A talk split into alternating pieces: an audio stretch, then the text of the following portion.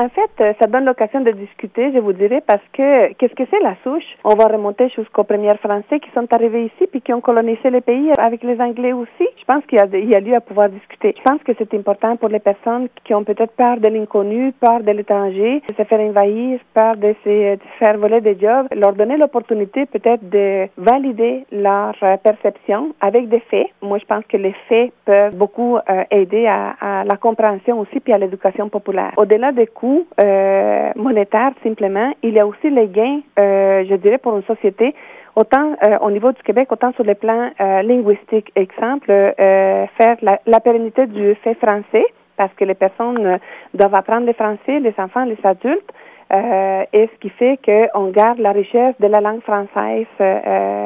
au Canada et au Québec, évidemment. Mais il y a aussi sur le plan démographique, l'immigration, il y a un apport aussi sur le plan démographique parce que la plupart des familles euh, immigrantes viennent avec des enfants et ils ont une moyenne plus élevée que la moyenne québécoise au niveau de la natalité, ce qui fait qu'on va contrer, euh, aider à contrer, même si c'est pas la seule réponse, euh, mais on va aider à contrer le vieillissement de la population, par exemple, parce qu'on assure avec la jeunesse qu'il y a des personnes qui se renouvellent aussi autant sur le marché du travail que dans la société en général.